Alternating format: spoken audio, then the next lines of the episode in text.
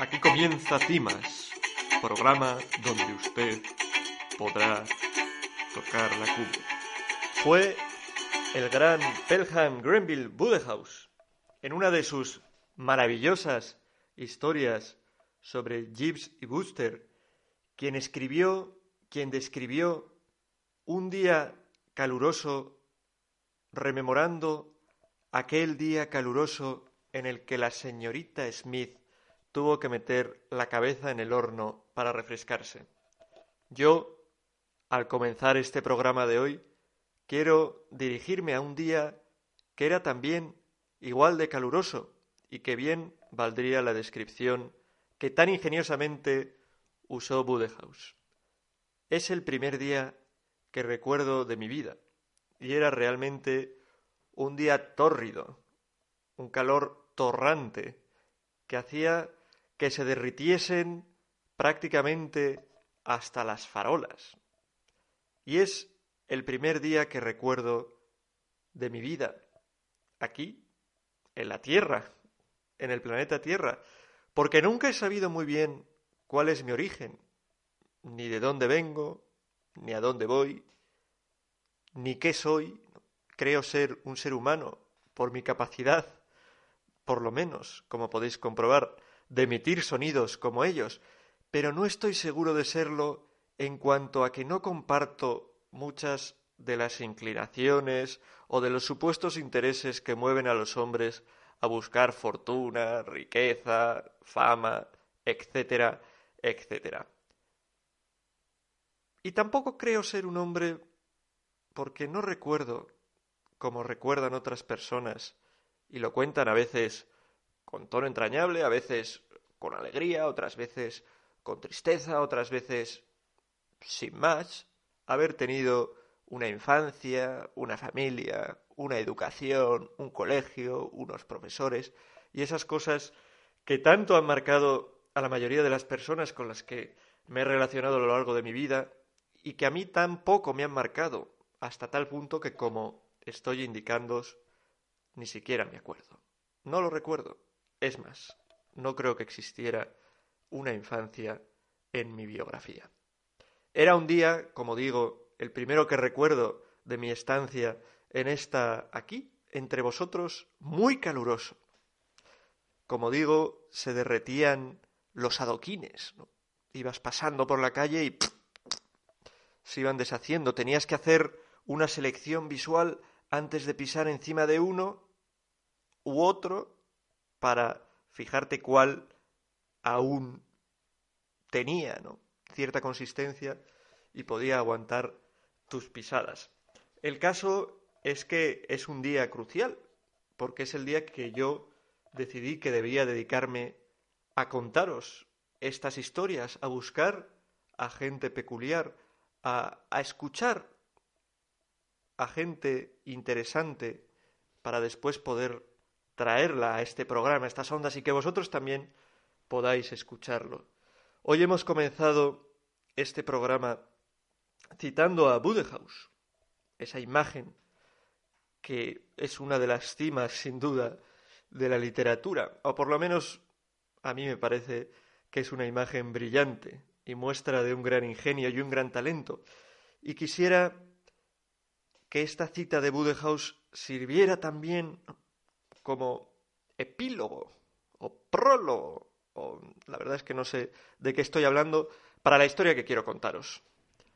Era un día muy caluroso. Eso creo que os ha quedado claro a todos y que podemos seguir profundizando en ello, pero sería absurdo, ¿no? Si alguien quiere saber cómo era el día, insisto, que encienda el horno, 200 grados como mínimo, y después de que precaliente un rato, podéis leer en los envases de pizza congelados, si tenéis. Cuánto tiempo hay que esperar más o menos para que el horno esté caliente, ¿no? En precalentamiento del horno, cuánto, cuánto dura. Y una vez que se haya cumplido ese tiempo, meter la cabeza y entonces podéis situaros ya no solo por lo que os digo, sino también por la sensación que sentiréis en vuestra cara en la temperatura que hacía en el día en el que yo cuento, en el día al que me estoy refiriendo yo de mi vida.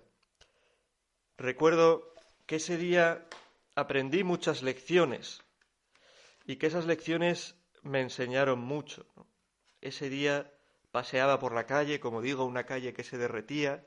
Ese día me sorprendió ver a aquellas personas, aquellos hombres sobre las farolas, que parecían capullos de flor que aún no habían no habían despertado, no habían echado pues todas sus pétalos al viento, ¿no?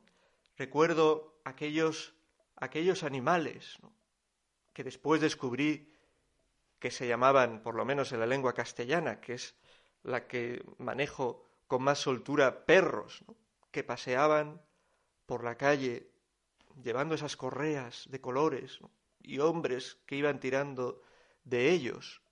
Recuerdo que yo pensé, ¿y yo por qué? ¿Por qué yo no puedo hacer lo mismo que están haciendo estos hombres? ¿no? Me encantaría tener una cuerda de la que tirar y llevar a alguien tras de mí, ¿no? Y que me siguiera. Me pasó ese pensamiento por la cabeza y lo primero que hice fue fijarme en un ser, después descubrí que era un ser humano, pero que llevaba también una correa colgando, ¿no? Y como él vi otros, correas de distintos colores, que me llamaban la atención y que iban con libertad, con libertad, sin que nadie los llevase. Y dije, estos necesitan un buen guía, alguien que los conduzca, alguien que los conozca, alguien que los lleve, alguien que los mueva. Y pensé que ese guía podría ser yo.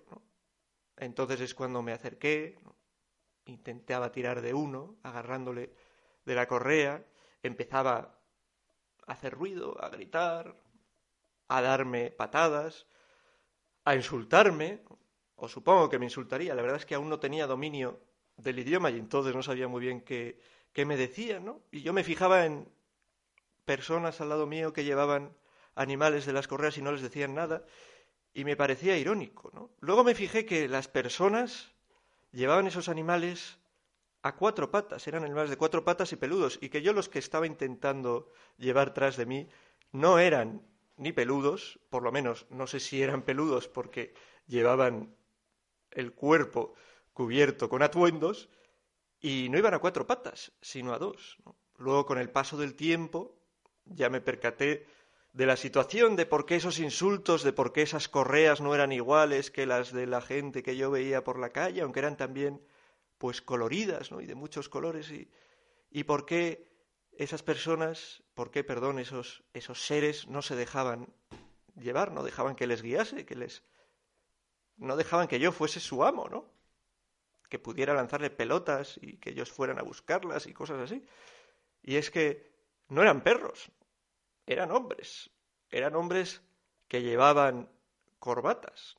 Y esas corbatas yo descubrí posteriormente lo que era una corbata. En ese momento no, no sabía nada.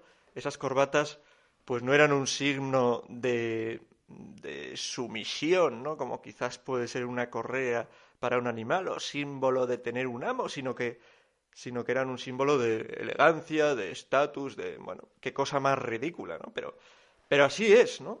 Y, y que eran corbatas, ¿no? Y que tú no puedes ir por la calle ir a un señor que lleva una corbata y tirar de esa corbata y esperar que ese señor te siga como si hace un perro cuando su dueño lo lleva con una correa. Pero claro, cuando te pones en medio de la sociedad, no conoces nada y piensas que, bueno, no sabes, no distingues una persona de un perro, de una corbata, de una correa, pues pasan esas cosas, ¿no? Y ese día también recuerdo que era domingo, era domingo y que la luz era especial, ¿no? Había una luz especial. Yo había estado hasta ese momento, o por lo menos eso es lo que he logrado recordar al hacer un gran esfuerzo, como metido dentro de, de un lugar cerrado y oscuro, ¿no? del que en otras ocasiones probablemente os hablaré, ¿no? Pues ese día que era domingo y sonaban las campanas de las iglesias, me pareció que era un día glorioso, un día primoroso, un día bello, un día luminoso. Y, y entonces, ¿no? después, leyendo algunos poemas y leyendo a este autor, a Juan Ramón Jiménez, que algunos conoceréis, fijaos, hoy estamos bordeando aquí pues verdaderamente asuntos culturales, descubrí que Juan Ramón Jiménez tiene un poema que se refiere justamente a este primer día que yo recuerdo, ¿no? Ese poema en el que dice en un momento estas palabras. Hombres en flor, corbatas variadas, primores de domingos. Sean todos bienvenidos a este programa de cimas en el que he comenzado haciendo esta introducción simplemente porque quiero reflejar poco a poco cuál es mi personalidad, de dónde vengo, a dónde voy, cuál es mi historia, ¿no? ¿Por qué hago lo que hago? ¿Por qué trabajo como trabajo? ¿Por qué me interesa conocer a personas que son cimas? Y por eso hoy simplemente vamos a le tenemos aquí presente en el estudio desde que he empezado a hablar, ¿no? Mirando con cara de, de circunstancia. Vamos a entrevistar a un hombre que se llama Jefferson y que es conocido como el doctor online. Muy buenas tardes, Jefferson. Buenas tardes. ¿Qué, ¿Qué hace que a usted se le conozca como el doctor online? ¿Por qué podemos considerar que usted es una cima, es realmente un doctor? Bueno, yo soy doctor en, en historia, filología, filosofía, pero no soy doctor al estilo, pues no soy médico, ¿no? Es, usted no es médico, ¿no? ¿Y por qué es conocido como doctor online? Pues la gente me, me consulta muchas veces pues dudas que tienen médicas y yo eh, me, me, he formado en lo que es la medicina en, en, la escuela de la calle, ¿no? Sufriendo los achaques de, de la enfermedad. Yo creo que he tenido prácticamente todas las enfermedades que existen y, y por eso pues puedo dar consejos pues muy atinados. Es realmente eh, impresionante, ¿no? Usted se ha educado ha aprendido la medicina en la escuela de la calle, ¿no? Ha vivido todas las enfermedades y las ha superado, ¿no? Bueno, he superado algunas, otras las arrastro y las llevo conmigo, pero pero puedo decirse que las conozco muy bien y que mis consejos son muy muy atinados, ¿no? Sería para nosotros un, un placer tener hoy mucho más tiempo para entrevistarle, pero hoy el programa lo hemos hecho con esta forma un poco más reducida, ya que ha habido una introducción muy amplia. Le tendremos en otras sesiones para que nos cuente, pero simplemente quiero que, que nos refiera el caso en el que usted eh, corrigió, ¿no? corrigió a, la sociedad, a la sociedad médica, ¿no? a, a tantos científicos, ¿no? cuando mostró que, que se equivocaban al, al hablar de una enfermedad. ¿De qué enfermedad hablamos? La enfermedad se llama algo así como boca, mano, pie o pie, mano, boca o tiene distintos nombres, ¿no?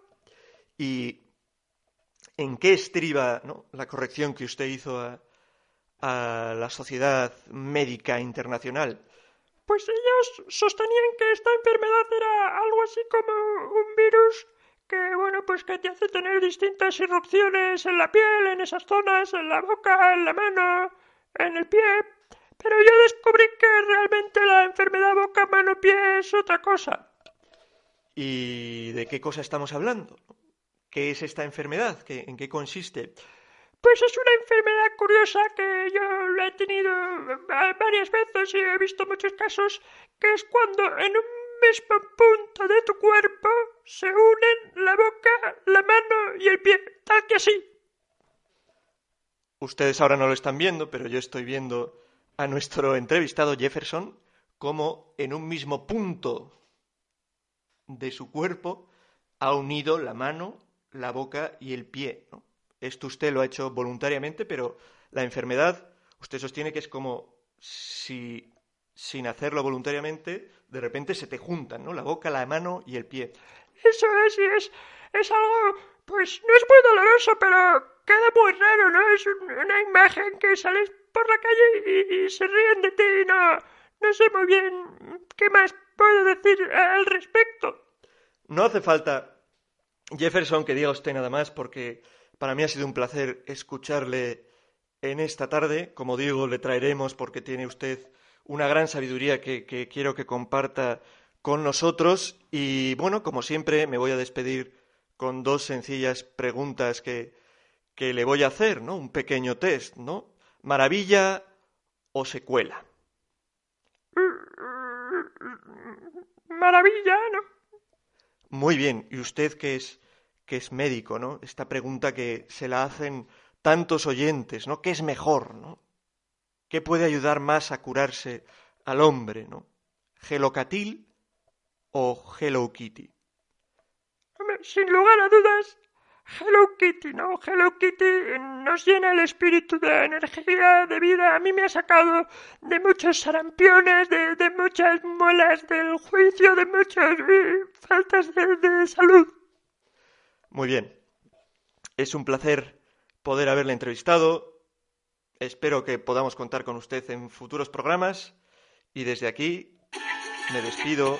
Hasta la próxima semana, mes, quién sabe.